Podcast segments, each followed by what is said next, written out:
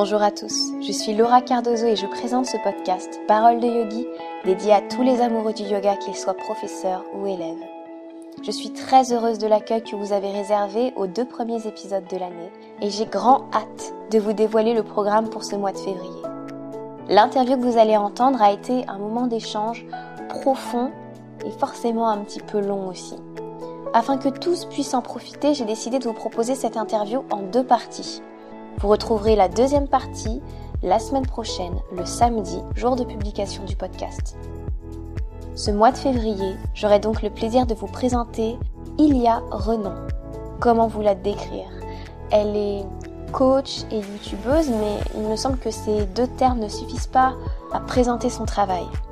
Ilia organise dans toute la France des cercles de femmes qui sont comme des ateliers sur le féminin pour se découvrir en tant que femme et se redécouvrir aussi soi-même. Ce sont des thématiques qui, avec l'écologie et le yoga, lui tiennent énormément à cœur et on va en parler durant ces deux parties d'interview. En tout cas, si vous souhaitez participer à un atelier ou à une retraite, n'hésitez pas à découvrir son site internet iliarenon.com où elle a aussi une partie blog et elle a également une chaîne YouTube du même nom, Ilia Renon, où elle partage énormément de choses sur le féminin, le yoga, la méditation. Elle y parle aussi écologie, lecture, cuisine saine et d'autres conseils pour développer sa connexion avec soi-même, pour se retrouver et être bien. J'espère avoir réussi à vous donner une idée de son travail euh, et de ce qu'elle apporte dans le monde. En tout cas, dans cette première partie d'interview, on a naturellement commencé à désinguer tous les clichés que l'on peut avoir sur le yoga et tous les clichés que l'on a eus nous-mêmes à propos du yoga. Euh, sur la question de la souplesse, euh, de la sérénité en toute occasion, de l'envie d'aller trouver des réponses dans un ailleurs. Et on a essayé de poser des mots justes sur ces questions-là, de donner notre vérité du moment sur ces thèmes-là.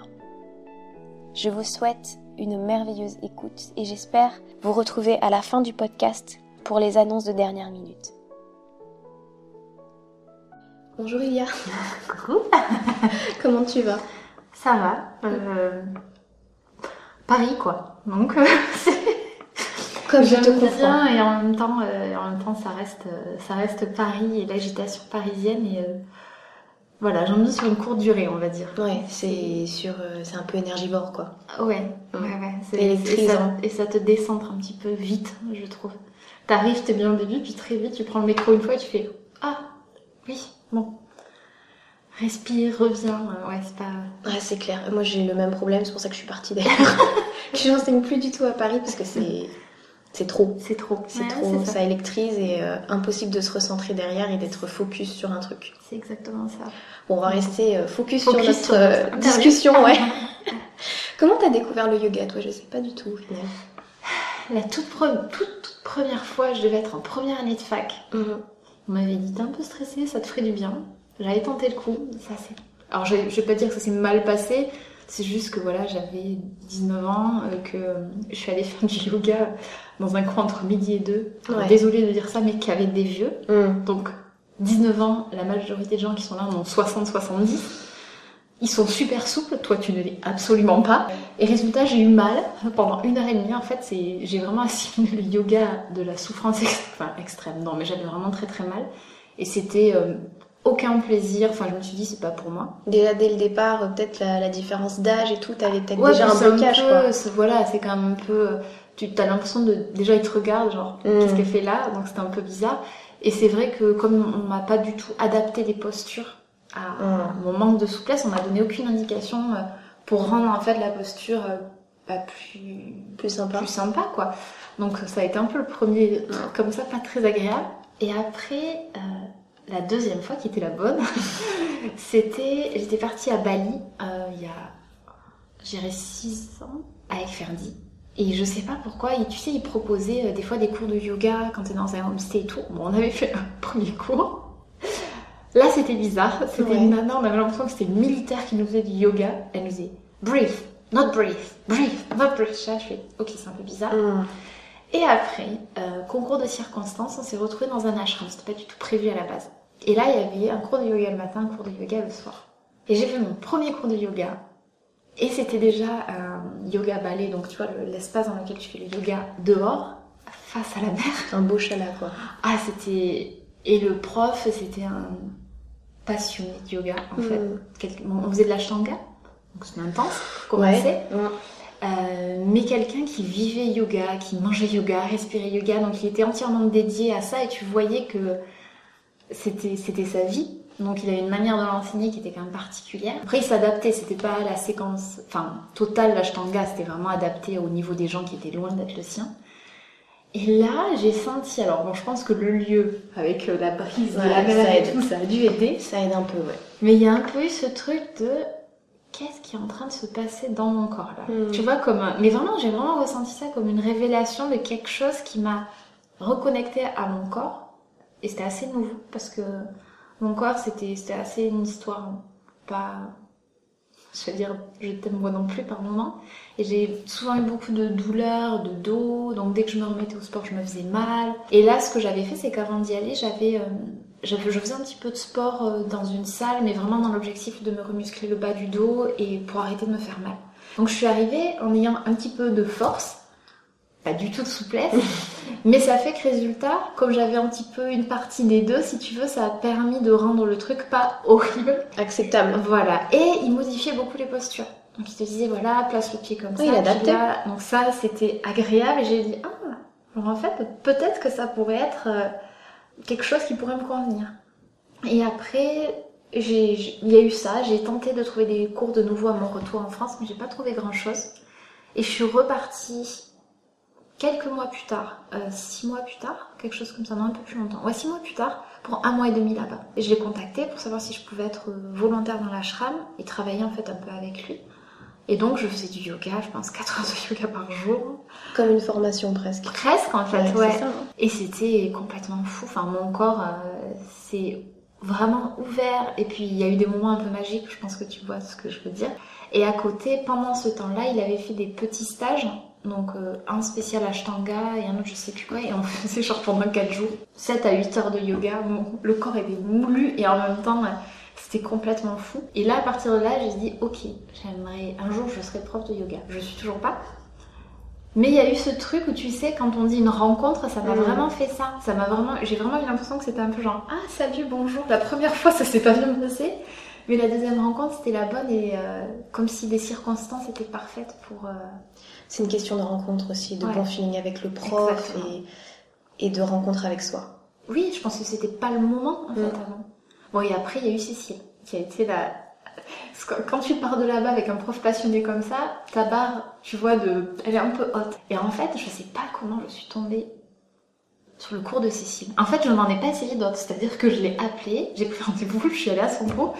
Et le jour même, j'ai- signé, entre guillemets, j'ai fait mon chèque et je me suis inscrite à l'année. Et ça a été euh, ouais, une deuxième rencontre avec un autre- une autre manière d'enseigner. Et c'est la manière très spirituelle. Et enfin, pour moi, c'est vraiment un- quelque chose de complètement. euh, Enfin, c'est un cours euh, où à la fois tu as euh, une histoire qu'elle te raconte en fait. Une histoire euh, aussi de toi avec ton corps. Elle te laisse vivre ça. Ça, c'est assez magique. Je sais qu'après, quand elle s'est arrêtée, quand elle était enceinte, je j'ai pas cher. Bon après, j'étais partie à Berlin, donc c'était pas plus mal. Mais j'arrivais pas à aller ailleurs. Où je testais, je faisais. C'est pas comme si. Et euh, en tant que prof aussi, parfois c'est difficile de laisser ses élèves à d'autres euh, Ouais. profs. Et en même temps, c'est tellement nécessaire. Mais ça fait du bien, hein. Tu découvres autre chose. Et... C'est tellement nécessaire aussi parce que déjà pour soi en tant que prof, pouvoir prendre des pauses de temps en temps, c'est bien. Et ouvrir tes élèves à autre chose que juste ton discours qui peut être euh, malheureusement le, le problème des profs, c'est que bah, on peut se répéter. Et du coup, bah, forcément, euh, on a tendance à être nous aussi dans, nos, dans notre aisance de, de prof et à caler les choses un petit peu tout le temps pareil, quoi. Oui, et puis en plus, je pense que c'est aussi chacun a sa manière de vivre le yoga et de vivre la vie, donc automatiquement ça va teinter son cours. Et c'est effectivement, c'est bien de trouver des fois d'autres personnes avec lesquelles tu raisonnes aussi, parce que c'est normal. Voilà. Oui. Mais qui puissent t'apporter une autre lecture et une autre manière d'appréhender ça, donc c'est chouette, je pense, de, de trouver ça. Mais c'est pas facile, hein. Non, non, c'est pas facile. C'est juste une question, enfin, c'est juste. C'est une question de résonance profonde et pre- Ouais. presque, presque d'âme quelque part. Parce que les élèves que tu as dans ton cours, c'est des gens qui te ressemblent. Ah, mais tu le sens. Hein. Voilà, tu sais que quand tu leur parles de quelque chose ou quand dans ta vie il se passe quelque chose, ils sont quelque part en résonance avec ça. Ils sont pas très très loin du. Ils font Ah, ouais. elle dit ça, mais je vis en fait à peu près la même chose. Et ça, ça, ça fait partie des trucs magiques. Des fois, il y a des élèves qui sont dans ton cours, ils ont rien à y faire et tu le sais aussi. Éventuellement, peut-être qu'ils sont venus chercher une petite mm. graine, un petit quelque chose. Et toi, des fois, ça a quelque chose à t'apprendre aussi. aussi, euh, surtout. dans l'ego, surtout. Oui, ben c'est ça. Dans l'ego, surtout. Et du coup, tu m'as dit que quand tu as fait ton, ton immersion quelque mm. part de yoga avec ce professeur-là, tu t'es dit je serai prof un jour. Ouais. Mais, regarde comme je suis pas souple, il, il faut d'abord que je sois the prof. Voilà, euh, et, en tout cas que je pratique plus. Moi, c'est vrai que j'ai pas trop le, ce truc de me dire euh, j'ai fait euh, trois séances de yoga ou même six mois, j'aime bien, je vais être prof. Hmm. Je pense qu'il y a besoin quand même, mais ça c'est peut-être que je me trompe, hein, ah, non, non. mais d'une pratique personnelle beaucoup plus poussée et beaucoup plus régulière. Ne serait-ce que pour toi te découvrir, enfin en tant que qui je suis en tant que pratiquant de yoga, enfin de et après tu peux peut-être découvrir qui t'es en tant que prof, mais hmm. ça prend un peu de temps à découvrir son corps et comment il répond et je crois qu'il y a quelque chose par rapport à ça. Donc euh, c'est vrai que maintenant tout le monde veut devenir prof de yoga, j'ai un peu l'impression. Enfin pas tout le monde mais il y en a beaucoup. Bah en fait je pense que la rencontre avec le yoga elle peut être tellement forte et tellement magique que si on a en soi ce truc euh, d'aide, tout de suite tu dis bah je vais être prof. Ouais. Et ça se réveille très très vite et c'est euh, voilà. Après moi je vois bien dans les interviews que je fais, il y a des gens qui me disent bah voilà je me suis formée en tant que prof mais est-ce que c'est vraiment pour moi? Là, pour mm. l'instant, je suis pas sûre. Donc ils font un chemin euh, où ils sont tantôt profs de yoga, tantôt, autre chose. Quoi. Mais moi, je sais que, enfin, quand je, le jour où je me formerai, ce sera d'abord pour moi. Mm. Déjà, dans ma pratique, même pour moi, mieux comprendre aussi au niveau peut-être anatomique, certaines postures, qu'est-ce qui peut m'aider? Parce que voilà, avec, tu vois, entre l'endométriose, même euh, plusieurs problèmes, entre guillemets, de santé, ce serait génial de pouvoir avoir un peu plus de clés mm. déjà pour m'accompagner euh, sur ça. Mais ce que je sais, par contre, j'ai la conviction, ça j'en suis sûre, que je ne serai jamais quelqu'un qui donnera des cours euh, réguliers. Toutes les semaines. C'est pas du tout ma personnalité. Je peux pas prendre ces engagements-là. Et ça me correspondrait pas, en fait. Donc je le sais déjà. Je. En fait, pour moi, ce serait plus un outil de plus dans les retraites, dans les choses que je fais déjà. Mm. Et en fait, il me manque. Alors, j'arrive à l'amener d'une certaine manière, mais il me manque le corps. Alors je l'ai fait se masser, je l'ai fait danser, je l'ai fait faire des mouvements intuitifs, ce que je trouve déjà chouette. Mais le yoga, c'est un truc genre, ça me fait, ça m'apporte tellement que j'aimerais pouvoir l'amener dedans, euh, même si je serais tout à fait ouverte à partager euh, ça avec une autre prof, tu vois. Mhm. Euh, avec Cécile, on a envie d'en faire, donc j'aimerais bien. Mais j'aimerais bien pouvoir aussi, des fois, de temps en temps, avoir moi. ce que tu peux apporter. Ce que j'ai envie de voir par rapport à ça, ouais. Mhm. Mais ce serait plus comme quelque chose en plus qui je trouve irait très bien avec, euh, avec ce qu'il y a déjà. Mais c'est top que tu vois les choses comme ça et surtout moi ce qui me, ce qui me fait du bien à entendre c'est que tu as besoin de ce temps pour intégrer les choses avant de te lancer. Moi-même tu vois par exemple j'avais fait euh, peut-être deux ans de yoga avant de me lancer en tant que prof. Euh, donc au final c'est un temps assez court. Mhm. Et je vois qu'autour de moi, il y a des gens qui prennent un temps encore plus court et qui accèdent quand même à des formations très rapidement alors qu'ils ne savent pas ce qu'est le hatha, qu'ils ne savent pas ce qu'est le vinyasa, qu'ils savent pas ce qu'il faut pratiquer parce qu'ils savent pas ce qu'il faut enseigner et ce qui marche le mieux. Parce qu'il y a des retours comme ça de formateurs qui sont en mode mais qu'est-ce qui se passe? Euh, Il y a vraiment un boom énorme du yoga et certains rentrent dans la brèche pour en profiter. Ouais. C'est, le, Après, je pense qu'il y a aussi, tu sais, ce côté... Euh tu sais, de ce rêve de ah, être prof de yoga, c'est génial. Et, ou comme quand les gens vont nous dire, tu vois, le type de métier que je fais, c'est génial, tu peux organiser ton planning comme tu veux. Mhm. Je rêverais de faire comme toi. On peut échanger et peut-être que oui, mais peut-être que pas en fait. Mhm. Et je crois qu'il y a aussi ça. Il y a beaucoup de gens qui idéalisent en fait beaucoup ce que c'est et qui idéalise peut-être aussi l'argent qu'ils gagneraient parce que c'est pas la folie non plus. Non, c'est clair. Euh, je crois qu'il y a aussi tout ça et on est clairement dans un mouvement en ce moment de la mode du bien-être. Donc euh, c'est, on entend beaucoup parler de yoga, de méditation, d'alimentation saine, de sophrologie, de toutes ces choses qui, qui, je crois peuvent nous aider à aller mieux. Et ça veut dire que c'est chouette parce que on se dirige vers peut-être autre chose que des anxiolytiques. Donc et c'est pas mal. Pas mal. Ouais. Mais résultat, ça devient aussi un peu à la mode. Et c'est toujours pareil, quand ça devient à la mode, à la fois c'est chouette parce que ça démocratise quelque chose, comme le végétarisme, c'est Mm. cool. Et à la fois, il y a des dérives. Et à la fois, on perd un peu le sens profond de qu'est-ce que c'est en fait. Moi, je pense que en fait, là, on a eu énormément de monde qui est arrivé dessus, qui s'est agglutiné sur yoga et tout le reste. Mais au final, c'est comme tout. Euh, on est dans, dans une période de, de la planète Terre, je crois, où si c'est pas vrai, ce Oui, que ça tu va fais, et vite, si c'est pas profondément, en fait, les gens vont switcher parce qu'ils vont bien se rendre compte que ça leur correspond pas et que la vie de rêve qu'ils ont imaginée euh, se réalisera pas de cette manière-là. Mm. Alors s'ils y tiennent profondément, bah ils vont créer leur vie de rêve à eux avec le yoga comme ils le veulent, mais ce sera peut-être pas celle des réseaux sociaux où Non. on est tous les jours sur la plage et qu'on fait des super postures, parce que pas du tout quoi. J'ai cet article sur mon blog, c'est le prof de yoga n'est pas un Bouddha. Ouais, non. Voilà, exactement. Euh, on confond la fonction du yoga, l'état de bien-être avec la personne. C'est comme des fois où je me suis rappelée dans des soirées où on me voit avec un verre de vin, un truc comme ça, on fait mais, mais tu bois des fois, mais tu fais pas du yoga? C'est quoi le lien? Alors bien évidemment, il y a plein de principes yoga et tout, mais enfin, on vit aussi dans notre temps et je pense que c'est important aussi de l'adapter. On n'est pas non plus, on vit pas en Inde et on est dans un truc où à un moment, je pense que, enfin voilà, c'est pas euh, ou quand des fois tu vois un prof. Moi, ça m'est arrivé la première de prendre un cours de yoga, et de sortir et de voir la prof fumer et genre d'être, mais tu sais, choquée comment elle peut être prof de yoga et fumer, c'est pas possible. Puis après, tu te dis, mais il était bien son cours Ouais, il était trop bien. Voilà. Et alors, en Mm. fait, tu vois? Mais effectivement, ouais, il y a quelque chose un peu qui, qui est de cet ordre-là en ce moment. Et en même temps, c'est comme je me dis toujours, c'est que ça. Il y a toujours quand même ce côté positif que ça ouvre un maximum de gens à ça. Ça, Et- c'est génial. Et ceux pour qui ça peut vraiment leur apporter quelque chose, ils continueront à prendre des cours, ça leur ouvrira une porte. Et ceux qui ont un peu suivi le mouvement et finalement, au fond, c'est peut-être pas ça et c'est autre chose, ils auront essayé, ils feront peut-être une année de yoga, ils vont dire ouais, bon, et ils trouveront autre chose. Exactement. Le, Donc, pro- bon. enfin, le problème en soi, c'est que hum, c'est pas vraiment un problème, mais on vend beaucoup le yoga comme l'outil idéal, tu sais.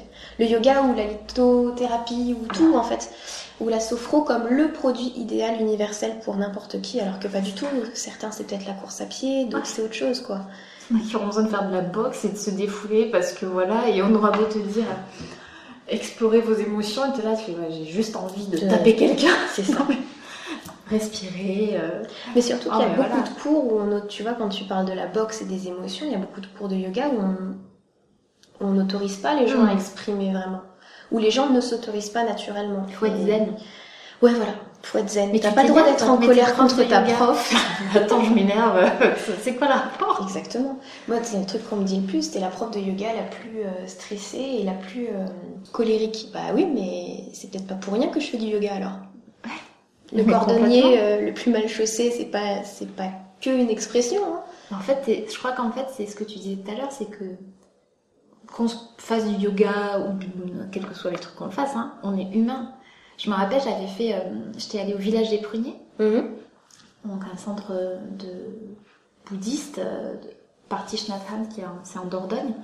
Et, euh, et le moine qui nous accompagnait durant cette retraite, c'est la retraite santé, mais avec un beaucoup de méditation et tout ça. Il était hyper colérique, mais genre vraiment beaucoup. Et, et c'était surprenant parce que au début, euh, on était là, euh, tu sais, un petit peu ce côté, se dire, ah, attends, il est moine bouddhiste, machin, et ici se met des colères comme ça, c'est quoi ce truc? Et il y avait un peu ce côté de dire, ah, mais dans ce cas-là, il n'est pas légitime à ça. Et en fait, il était hyper intelligent et il a saisi ça à un moment. Et il nous a fait tout un enseignement sur cette thématique-là. Alors, je pourrais pas te le redire, mais ce qui était chouette, c'est qu'il disait, là, vous voyez comment je suis? Ben, Imaginez comment je serais sans le bouddhisme. Et on s'est dit, ah ouais, Bah d'accord. oui. Et il disait que, en fait, on est nos, nos enfin, que sa colère, c'est aussi son enseigne, enfin, son plus grand enseignant d'une certaine manière. C'est quand elle monte et tout ça, ça lui apprend des choses sur lui et puis il peut nous en apprendre aussi. Et, et finalement, je me suis dit, mais attends, mais pourquoi le moine bouddhiste pourrait pas être en colère? Parce qu'il est moine bouddhiste. Ça n'a pas de sens, en fait. Tu vois? Exactement. et, euh, et je crois que c'est pareil pour toutes ces choses-là. Donc il faut arrêter de tout. euh, En fait, d'être dans cette recherche de perfection. D'absolu. de- Voilà. Mm. Moi, je suis un peu comme ça déjà à la base, naturellement, et ça m'apprend à prendre du recul sur tout ça et à me dire en fait, ouais, je pourrais peut-être être une prof de yoga pas souple. Exactement ce que j'allais te c'est exactement ce que j'allais te faire remarquer. Du coup, tu, Tu pourrais être une prof de yoga pas souple. Mais je serais une super prof de yoga pas souple Mm. parce que je saurais la souffrance que vivent les gens souples. Et tu saurais les accompagner surtout. Parce que tu l'as vécu. Moi, je, moi, j'ai fait des cours avec des gens qui sont genre hyper laxes ou très très Mm. souples. Et en fait, j'avais du mal parce qu'ils avaient beaucoup de mal à imaginer ce que ça pouvait être pour moi. Et quand ils m'adaptaient les postures, mais pour moi, ça, ça changeait rien du tout. ouais. C'est- Ça me... Et c'est compliqué. Ce que je comprends, en fait, c'est c'est dur d'imaginer quelque chose que tu ne vis pas. Mm. Donc, euh, je me dis, au moins, je pourrais faire des cours euh, tu sais yoga pour les, pour les raids.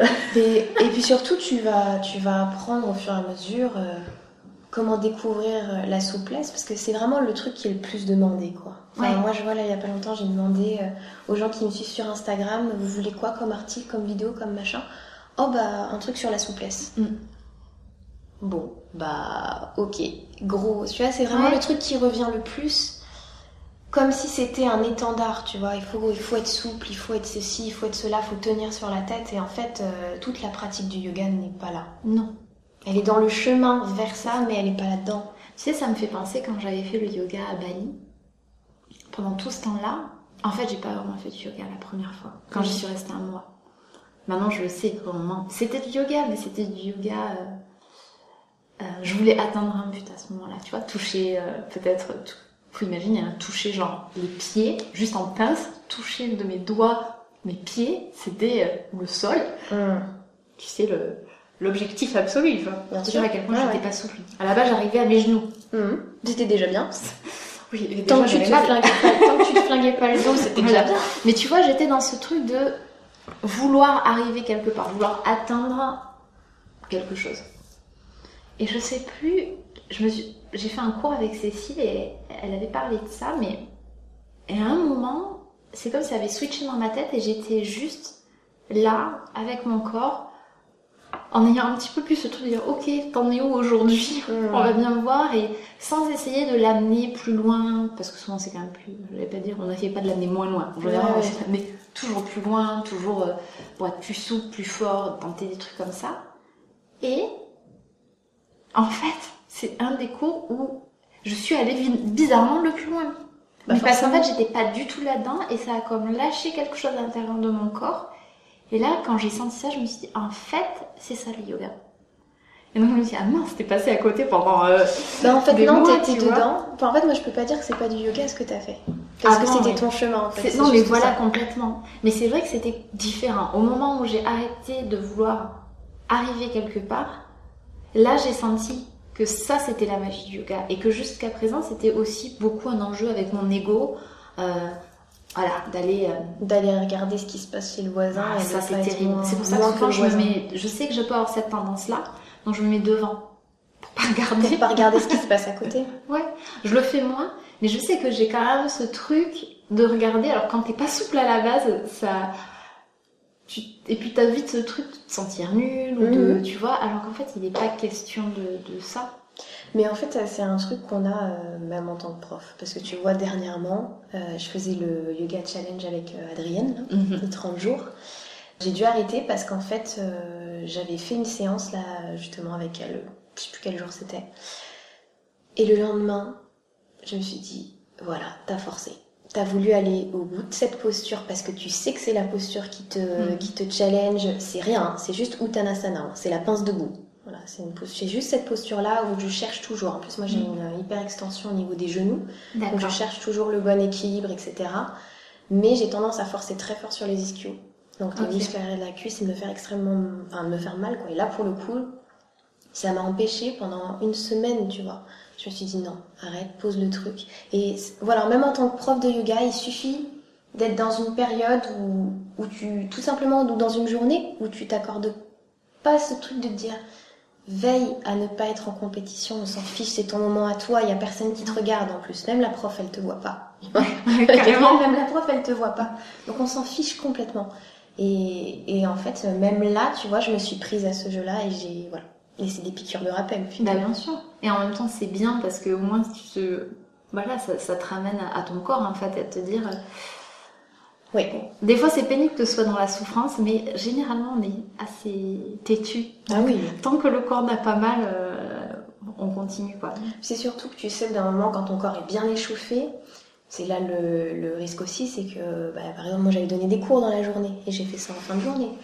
Donc j'ai forcé avec un muscle qui était bien chaud, qui était déjà bien étiré. donc la satisfaction d'y aller, de se sentir à peu près bien, sauf que le lendemain matin, en fait, non, t'as juste forcé sur ton muscle. Pas... Et t'étais pas vraiment dedans. T'étais dans la représentation de toi. Ouais, ouais, complètement. Mm. Et ça, c'est un truc que j'ai appris, tu vois, tu disais. Euh, sur la souplesse et tout. Moi, juste avant d'être professeur de yoga, j'étais partie en Inde avant de faire ma formation. Et euh, j'avais fait un cours là-bas qui avait duré 3 heures. Un cours de 3 heures, j'imagine, avec euh, euh, des pauses pour faire les alignements, etc. C'était hyper intéressant. Sauf que j'étais tombée sur un groupe où il y avait trois Asiatiques qui avaient un corps, mais d'une souplesse mais magnifique. Forcément, le, le, le bassin est pas foutu pareil. J'ai appris ça beaucoup plus tard, mais leur corps n'est pas exactement le même, les zones ne sont pas exactement faites pareil. Et donc du coup au niveau de la souplesse, il y a des, enfin ils arrivent vraiment comme des crêpes à plat quoi. Enfin c'est mhm. vraiment magnifique. Et à la fin, euh, c'était sur un grand écart. Donc il nous fait travailler le grand écart, moi avec des blocs et tout. Je voyais que le prof ne me donnait aucune attention. Et toute l'attention était focalisée sur ces gens-là qui réussissaient bien. Donc l'ego qui en prend mais euh, plein dans la tronche forcément, j'avais quel âge J'avais 21 ans en plus à ce moment-là. Mm. Et donc à la fin, il nous met en relaxation et je commence à pleurer. Mais vraiment, euh, me dire, mais tu peux être prof de yoga, tu sais pas faire le grand écart, tu sais pas tenir sur la tête. Comment veux-tu être crédible? Comment veux-tu être mm. légitime? Et du coup, le, le, prof est venu me masser, il faisait ça avec des huiles essentielles, il a passé beaucoup de temps euh, sur moi et je continue à pleurer. J'ai vraiment versé beaucoup de choses euh, dans ce cours-là. Et à la fin, il nous a fait tout un laïus sur... Euh, la phrase qui restait, c'est euh, Soyez comme la nature, en fait. Il n'y a pas un seul brin d'herbe qui se ressemble et tout. Et pourtant, quand vous les regardez comme ça, ils ont l'air euh, voilà, d'être tous ensemble, d'être magnifiques. C'est ça la nature. C'est tellement de différences qui forment une unité magnifique. Et j'avais pas compris tout de suite. J'ai mis du temps. J'ai eu besoin de rentrer à mon hôtel, de pleurer, d'appeler ma maman et d'avoir les, sages conseils de ma mère qui m'a dit mais tu te rends pas compte du cadeau qu'on vient de t'offrir là? Tu te rends pas compte de ce que tu viens de vivre? Et voilà, de laisser poser les choses le soir et de me dire ah ouais en fait, euh, en fait c'est ça qu'il faut que je bosse. Hmm. Et ça c'est le, le, problème de légitimité en tant que professeur de yoga, je pense qu'on rencontre euh, tous, oui. Et, et c'est vrai que je crois que le problème peut-être avec euh, des métiers comme professeur de yoga, tout ça, c'est les réseaux sociaux. Hmm. C'est que, tu vois, si tu es euh, responsable, je sais pas quoi, dans une boîte, tu vas pas trop voir des personnes qui font la même chose que toi. Donc, hmm. peut-être un peu, mais pas tant que ça. Les réseaux sociaux, ça t'amène dans un truc où tu vois, vois machin euh, qui fait telle posture dans un univers paradisiaque et qui vit hyper bien de son boulot et t'as toujours ce truc de dire, ouais, mais moi à côté, voilà. Et, et en même temps, c'est déjà qu'une partie de la vie de la personne. C'est ce que je dis toujours. Et montrer, que les gens se rappellent de ça, quoi, que qu'on ne voit pas tout, hmm. en fait. Et, euh, et qu'en fait, tu vois, il y a un peu ce côté de se dire, plutôt que être dans une forme d'envie et de jalousie, maintenant j'essaye de plus en plus d'être dans le truc de dire, ok, ça m'inspire, par exemple, mais si je vois qu'il y a des comptes qui me font pas du bien, c'est-à-dire que si à chaque fois que je tombe sur ces comptes-là, je vais me sentir nulle, pourquoi je resterai abonnée en fait Exactement. Et maintenant j'ai tendance à me désabonner parce que euh, j'ai Enfin, tu sais, un peu masochiste en fait. C'est pas. Euh, mhm. Et bizarrement, on est plus souvent abonné à des, des comptes qui nous font du mal. Enfin, pas plus souvent, mais que euh, tu vois ces comptes euh, genre vraiment good vibes qui, qui quand tu vois ça te font du bien euh, te, te, remplissent enfin de l'intérieur et ton estime de toi elle est là mm. que quand tu tombes là-dessus et tu fais alors attends où est sa tête c'est son genou le pied pourquoi il est derrière mais physiquement on peut pas faire ça tu vois ouais je suis d'accord avec toi donc je crois que c'est aussi important de se préserver en fait et d'être et d'être dans, dans ce que tu disais de se dire que tu vois, des fois, quand je suis en cours avec Cécile dans ma tête, je me dis, mais moi, si un jour je serais prof de yoga, jamais je serais une aussi bonne prof. Non, mais tu vois, et c'est là. Et des fois, je me dis, bah non, en fait, je serais. pourquoi, pourquoi il faudrait une autre Cécile? Il y a pas besoin en fait. Il y y en a déjà une. Il n'y a pas d'intérêt. il y a pas d'intérêt, tu Mm. vois. Même la Terre, elle a pas, la planète a pas intérêt à faire des clones en fait. Exactement. Elle a intérêt à avoir une autre personne qui fera à sa façon et qui touchera peut-être les mêmes personnes, peut-être d'autres personnes, et c'est de ça dont elle a besoin. Donc, Exactement. quand je suis là-dedans, j'essaie vraiment de me rappeler ça, de me dire, euh, il y a pas, il y a besoin d'une moi en fait, d'une Ilia, tu vois. Et, et là, je suis ok, d'accord. Et ça t'aide un peu à t'affirmer dans le monde. Ouais, ouais, et à revenir à ce qui est important en fait. C'est l'intention de départ. L'intention de départ, elle est pas de faire comme machin, en fait. Elle est de faire du bien aux gens qui viennent te voir à ta façon. Et surtout, sans jamais oublier le message de base que tu dois leur donner, quoi. C'est ça. Pourquoi tu fais ça en fait Mm. Et de revenir peut-être plus souvent à, à ça. Pas oublier. Mais quel que soit ton métier en fait, moi je sais que j'essaie souvent de revenir à ça. C'est quoi l'intention de départ en fait? Et ça me ressemble de genre, Mm. ok, c'est bon. Et dans tes cercles de femmes, tu disais que tu voulais euh, amener un peu plus Ouais. de corps. Ouais. Tu sens que ça manque dans ce que tu voudrais Alors dans ce que je fais, je pense que là je suis arrivée quand même à introduire des choses. Mhm. Parce que euh, je crois qu'on fait beaucoup, beaucoup, enfin on lit beaucoup, on écoute beaucoup de podcasts, on regarde des vidéos, il y a beaucoup de choses comme ça, mais ça reste très intellectuel en fait. C'est beaucoup de, de, données, beaucoup le mental en fait qui est là-dedans. Et je pense que ça peut t'accompagner sur ton chemin, mais ce qui va vraiment, en tout cas à mon sens, qui est transformateur, moi pour l'avoir vécu, c'est quand tu vis quelque chose, quand tu le vis dans ton corps, au niveau aussi émotionnel, et tu sens qu'il y a quelque chose qui se passe à l'intérieur.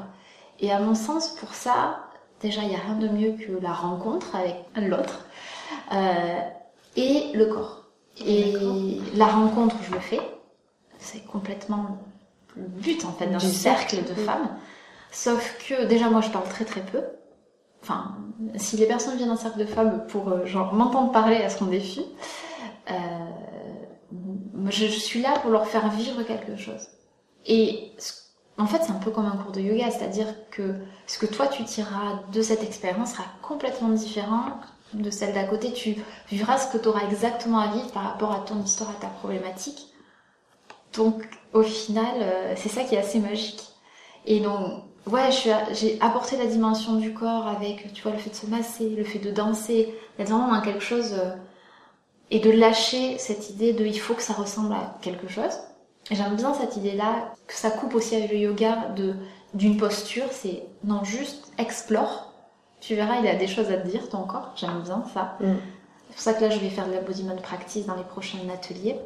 Mais, euh, mais néanmoins, je, voilà, je- ce côté du d'aller explorer avec le yoga, je sais qu'il y a aussi, tu vois, à travers les postures, tu peux vraiment travailler des choses spécifiques à la fois au niveau émotionnel. Enfin, j'avais envie d'avoir ça en plus, tu vois, comme, comme outil, c'est ça qui me parle.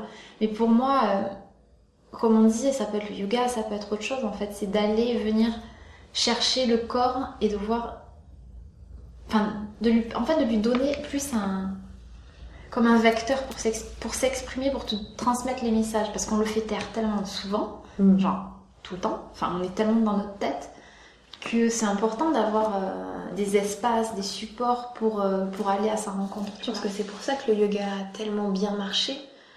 Euh, c'est parce que justement on est tellement dans notre tête. Enfin, on a tellement besoin Mm. de redescendre dans notre corps.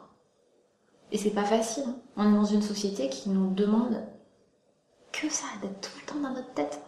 Tout le temps. euh, Sauf que c'est épuisant. On pourrait se dire que c'est d'être dans notre corps, tu vois, qui serait fatigant. Non, en fait, c'est pas tout du tout. contraire, parce que C'est l'inverse. à. En fait, c'est revenir à la terre, c'est revenir même beaucoup plus dans, bah, dans le présent. Mm.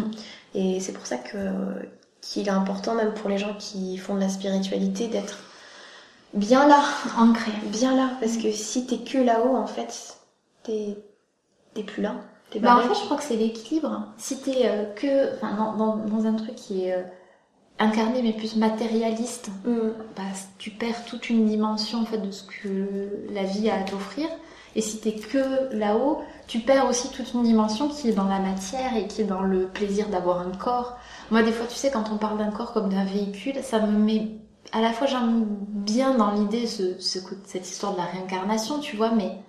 Et en même temps, il y a un côté très euh, détaché. C'est un véhicule quoi. Genre c'est comme une voiture. Mm-hmm. Ouais, enfin mon gars, tu vas pas la changer euh, tous les tous les cas, dans cette euh, là ça ne marche tu la gardes. Tu la gardes. donc prends en soin en fait. Mm. Donc euh, il y a un peu ce côté là de de se rendre compte à quel point c'est précieux en fait, tu vois, notre corps. On lui on le on lui enfin on l'amène loin souvent. tu vois, au niveau de, ses, de nos propres limites en fait parce que si tu es hyper stressé, ça peut être dans ta tête, mais ça impacte après absolument tout ton corps. Donc euh, je crois qu'il y a vraiment tout un travail à faire et qui est pas facile parce que justement on est dans une société qui nous empêche, enfin pas qui nous empêche, mais qui le facilite pas. Donc ça demande un réel effort. Mm. C'est pas si simple. Et c'est vrai que pourquoi on est on, peut avoir envie de voyager et tout, bah, parce que des fois, quand tu vas en Inde, quand tu vas à Bali, le contexte rend ça plus facile. Bien sûr. Mais ça veut pas dire que c'est impossible à atteindre sans voyager, en fait. C'est ce que disait euh, Stéphanie dans l'épisode 10. Elle disait les vrais yogis au final elles sont pas tellement à Bali et tout ça parce qu'elle dit à Bali pratiquer c'est super simple. Exact. Pratiquer à Paris, là c'est du là c'est du yoga, là c'est dur parce qu'elle me racontait qu'effectivement et c'est vraiment un truc qui m'a tellement fait déculpabiliser ça m'a fait tellement de bien. Mais elle racontait que sa pratique à Bali, elle pouvait être d'une heure et demie et qu'elle passait à 45 minutes quand elle était à Paris. Parce que c'était compliqué. La, la, vie autour, la ville. Le... C'est facile de se lever à 6 heures du matin quand tu vas devant la plage ou. T'entends le bruit des oiseaux, euh, voilà. C'est autre bah chose. C'est autre chose et je crois que c'est important d'être dans quelque chose, moment de se dire que c'est possible ici aussi parce que faut pas oublier maintenant qu'on va plus pouvoir prendre l'avion. Enfin, je veux dire, on arrive à un moment euh, où ça va être compliqué. Hmm. D'aller chercher loin quelque chose qui en fait est déjà là à l'intérieur. déjà. On se sert et, je pense que c'est ok en fait d'avoir d'avoir besoin d'un autre cadre pour euh, pour des fois aller explorer. Mais si on si on est réaliste, c'est plus possible en fait aujourd'hui de prendre l'avion pour partir deux semaines en Inde au niveau écologique, c'est juste plus possible. Mm. C'est dur, hein. moi j'ai décidé ça il y a pas longtemps que là je crois que je prendrai plus l'avion ou du moins vraiment dans des conditions très particulières. Et j'ai ça, ça m'a mis pas bien. Je me suis dit, donc en fait la pratique du yoga à Bali c'est fini, toutes ces choses là. je me disais ça m'a vraiment bien triste sûr, parce que je sais que il y a une part de moi qui est plus facile à exprimer là-bas. Et après je me suis dit mais euh, mais en fait enfin c'est pas une part euh, qui, n'est, qui est que là-bas. Enfin, c'est pas comme si, tu sais, la Iliade de Bali, c'est tu mets le pied à Bali et genre, hmm, ça y est, voilà, ça va beaucoup mieux. Elle est là tout le temps. Hmm. C'est juste que c'est plus facile. Mais elle est là, en fait. Et quand tu dis ça, c'est marrant parce que je suis en train d'écouter euh, sur Audible euh, un livre qui s'appelle Âme de sorcière de mm Odile Chabriac. Voilà, Odile Chabriac, j'avais peur de d'écorcher son nom. Et elle dit justement que au final, euh, l'aspect local n'est pas que dans l'alimentation. L'aspect local, c'est aussi que les spiritualités qu'on trouve, euh, que ce soit celle du Bouddha, que ce soit celle du taoïsme ou quoi que ce soit, en fait, on a exactement les mêmes ici sous d'autres formes. C'est la même chose. Et comprendre tout ça déjà, et ça permet de de ne pas vivre l'exotisme, tu vois ce que je veux mm. dire, comme un truc euh, qui va changer ta vie, mais en fait l'exotisme il est déjà là les leçons, elles sont déjà là. Mais ça me fait penser à, c'est pas le, dans le même sens qu'elle le dit, mais euh, Aruna Lipsik, je crois, elle parle de la nostalgie de l'ailleurs. Alors c'est pas dans la même thématique, mais moi je, je l'utilise un petit peu dans ce côté où on pense que on sera plus spirituel, plus connecté, plus machin ailleurs. Évidemment pas chez toi, donc ça peut être n'importe où, mais mm. euh, et et je crois que c'est important maintenant de revenir à quelque chose qui est de l'ordre du oui, l'ailleurs c'est bien, mais et ici et maintenant, tu vois, c'est en fait pour moi c'est aussi ce moment présent d'arrêter de se dire que la vie sera mieux ailleurs, mm. tu vois, que voilà, et je, crois que c'est juste euh, dans ce sens-là où euh, là il y a quelque chose qui est en train de se faire à l'intérieur de moi où je me dis ok, peut-être que j'irai faire une formation en Inde, mais en fait il y a de très bons profs en France. De toute façon j'ai envie de faire une formation en français d'abord parce que je suis j'ai un niveau d'anglais qui est très correct, mais j'ai besoin de comprendre 100% de ce qu'on va me dire. Oui. Je veux dire qu'il y a quand même plein de mots, de muscles, de machin. C'est important que ce soit, enfin pour moi en tout cas, que c'est important que ce soit dans une langue que je maîtrise mm. complètement. Et il n'y a que le français que je maîtrise complètement. Donc j'aimerais le faire en France. Après, pourquoi pas faire des formations complémentaires, mais ouais, c'est en train de, de, de, de me trotter un peu dans la tête cette idée de pourquoi est-ce qu'il faut toujours partir loin en fait? Tu vois Parce qu'en fait, déjà quand tu pars voyager dans ton corps, tu pars loin.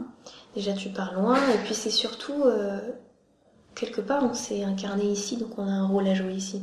Ouais, moi je pense beaucoup ça. On a une histoire à créer quelque part, et voilà, si on a cette sensibilité-là au yoga ou à n'importe quelle philosophie, c'est que c'est qu'on peut l'incarner ici, et qu'on a les armes pour. Et je crois que c'est aussi particulièrement ici qu'on en a besoin. Parce qu'en fait, des fois, tu vois, je vois les gens qui sont à Goa, sur la plage, et qui font Mhm. tout leur truc. C'est chouette. Et on en parlait avec une copine, on dit c'est un peu comme des colonies de vacances spirituelles, tu vois. Mhm. C'est un peu ce truc où le monde de nanani et tout ça, mais c'est. Enfin, après, t'as la réalité d'un monde. Alors, je dis pas que c'est pas la réalité. C'est une forme de réalité, Mhm. mais après, il y a aussi une réalité de, comme je disais tout à l'heure, écologique, d'un monde qui est au bord de la rupture, en fait. On est au bord, de l'effondrement, là. Et qu'il va falloir accompagner ça. Et, et pour être présent là-dedans, il faut être là, en fait. Parce que c'est dans nos sociétés qui va qui a besoin peut-être de faire changer des choses aussi. Et je pense que c'est effectivement à travers la pratique du yoga, à travers... Moi j'ai l'impression que tu vois, si je dois un petit peu dire pourquoi je suis là, Mhm. peut-être genre sur Terre, c'est peut-être un peu présomptueux, mais Non, c'est intéressant. ce serait... Je crois que je l'ai découvert à, à travers l'endométriose en fait, tu vois. Mhm. C'est pour amener les femmes à se reconnecter à elles en fait, donc à leur corps, à leur puissance de femme, qui évidemment est logée quand même au niveau du, du bas-ventre et de la matrice. Et, et en fait, j'ai un peu cette sensation, je, je dis ça des fois dans mes ateliers, j'avais vu que hum, on traite le monde comme on traite les femmes. Et donc, d'une certaine manière, j'ai cette sensation où, bien sûr, tu peux attendre que le monde te traite mieux. Oui, mais bon, on a vu ce que ça donne avec la planète. Ça marche pas très très bien. Pas terrible, ouais. Donc ça peut être aussi un moment de reprendre aussi notre puissance parce qu'on en a une. Tu vois, le livre de Camille, euh, La puissance du féminin, Camille Sfez, qui est, je Très pense, très chouette aussi. très chouette et qui, et qui a ouvert des portes et qui a aussi peut-être requalifié le féminisme hein, sans être dans ce féminisme qui fait peur. euh, qui est nécessaire aussi, hein, un féministe très, Très euh, engagé. très engagé. Il est nécessaire parce qu'on n'en serait pas là où on en est aujourd'hui sans elle. Mais on a aussi besoin d'un féminisme qui est peut-être euh, plus accessible à des personnes qui commencent à mettre le pied un peu là-dedans et qui savent pas trop, tu vois. Moi, je Et- crois qu'on a besoin surtout d'un. Dans le féminisme, en fait, on a besoin juste de. de pas prendre la puissance au. enfin, de- En fait, c'est- c'est plus une version tantrique que je vois, tu, tu vois. On prend Une alliance, c'est pas prendre la puissance, c'est juste allier nos deux puissances et, Bien sûr. et les faire euh, Mais en fait, créer c'est quelque pas la chose. c'est la récupérer, c'est récupérer notre puissance qui est la nôtre et savoir qu'on en a une. Et ça, c'est déjà, euh, comme il y a la puissance du masculin qui est là, et c'est Mm. ok, en fait, on en a besoin, mais on a besoin que ça s'harmonise et que ça s'équilibre. Mais pour faire ça, il faut reconnecter la sienne, il faut sentir que on, on peut être actrice de quelque chose. Mm. Et ça, ça peut se jouer après à tous les niveaux dans lequel après tu vas euh, exercer ou pas en fait. Déjà dans la manière que tu peux avoir d'éduquer ta fille ou ton fils d'ailleurs. Ce qu'on doit apprendre, c'est apprendre à dire non et apprendre à dire oui. Pas que dire non parce que si tu dis non tout le temps, Mm. la vie elle a aussi besoin que tu lui dises oui. Mais c'est d'avoir ce de se positionner à un moment et d'être là en disant non ça c'est pas ok en fait. Non, juste c'est pas ok la manière que vous avez de nous traiter à un truc plus général. Mm. Et après de dire oui, voilà de quelle manière moi j'ai envie de faire quelque chose. Parce qu'après, sinon, ça, tu, tu dis non, mais tu deviens dans quelque chose d'un peu passif, juste en étant dans ce non, mais de rien proposer. Et je crois que c'est un moment, c'est aussi hyper important. Quand, tu, quand on sent à l'intérieur de toi que tu es capable de dire non, on va plus venir te faire chier. T'as même pas besoin de le dire en fait. C'est ça qui est assez euh, fou, je trouve. Tu sais, c'est ce truc de. Si tu sais que tu as la capacité de dire non, l'autre en face, il le comprend tout de suite. Normalement, oui, il sera. Souvent- il le ressentira. Oui, parce que tu es dans ta puissance en fait vraiment. Et Mm. moi c'est ce que j'aime aussi dans, tu vois, même dans le yoga où tu peux retrouver des postures où tu as ce truc où tu sais que si tu vraiment concentres ton, attention sur euh, dire le deuxième chakra, prendre tout le deuxième, tu sens ce, ce truc qui est là et t'es là, t'es dans ton machin, tu fais ok, tu vois, La puissance des bandas aussi. euh, je suis là quoi. Et, et c'est ça que j'aime en fait parce que tu vois, tu peux à travers le yoga amener quelqu'un à se reconnecter à, à sa puissance qui est pas sa la force. Le terme de force, je l'aime moins parce qu'il est connoté aussi un peu physiquement. Mm. Mais en fait, finalement, même, tu peux amener quelqu'un à peut-être penser qu'elle peut plus que ce qu'elle ne croit à la base. Et oui, le yoga peut nous montrer que l'on est bien plus. Plus capable, plus à l'écoute et plus relié que ce que l'on croit. Mais de tout ça, on en reparle samedi prochain pour la suite de l'interview. J'espère que cet échange vous aura touché et vous accompagne toute la semaine dans votre pratique. N'hésitez pas à m'écrire en commentaire ou à noter le podcast sur iTunes, euh, sur Spotify, à vous abonner aussi sur YouTube, qui sont toutes les plateformes où vous pouvez retrouver Parole de Yogi. Si vous souhaitez donner un petit coup de pouce au podcast, il existe une page Tipeee pour faire des dons, euh, comme l'ont fait encore une fois mes deux tipeuses, Charlotte, Hélène et Leila. Et d'ailleurs, je vous mets le lien dans les notes du podcast, si ça vous parle, si ça vous dit. Vous pouvez également le partager autour de vous, en parler ou le diffuser sur vos réseaux sociaux. Parce que j'adore voir vos stories Instagram avec euh, l'épisode du moment dans le lecteur. Euh, ça me rend vraiment heureuse et surtout, ça aide Parole de Yogi à grandir et à toucher encore plus de cœurs. Je suis vraiment très fière de la communauté, de la famille certains mots ce mot-là, de la famille qui est en train de se former autour de l'émission. Et je voulais vraiment vous remercier pour vos retours, pour votre lumière qui m'accompagne à chaque étape de création. Sur ce, je vous souhaite une bonne journée ou une bonne soirée selon votre heure d'écoute et je vous dis à très bientôt. Namasté.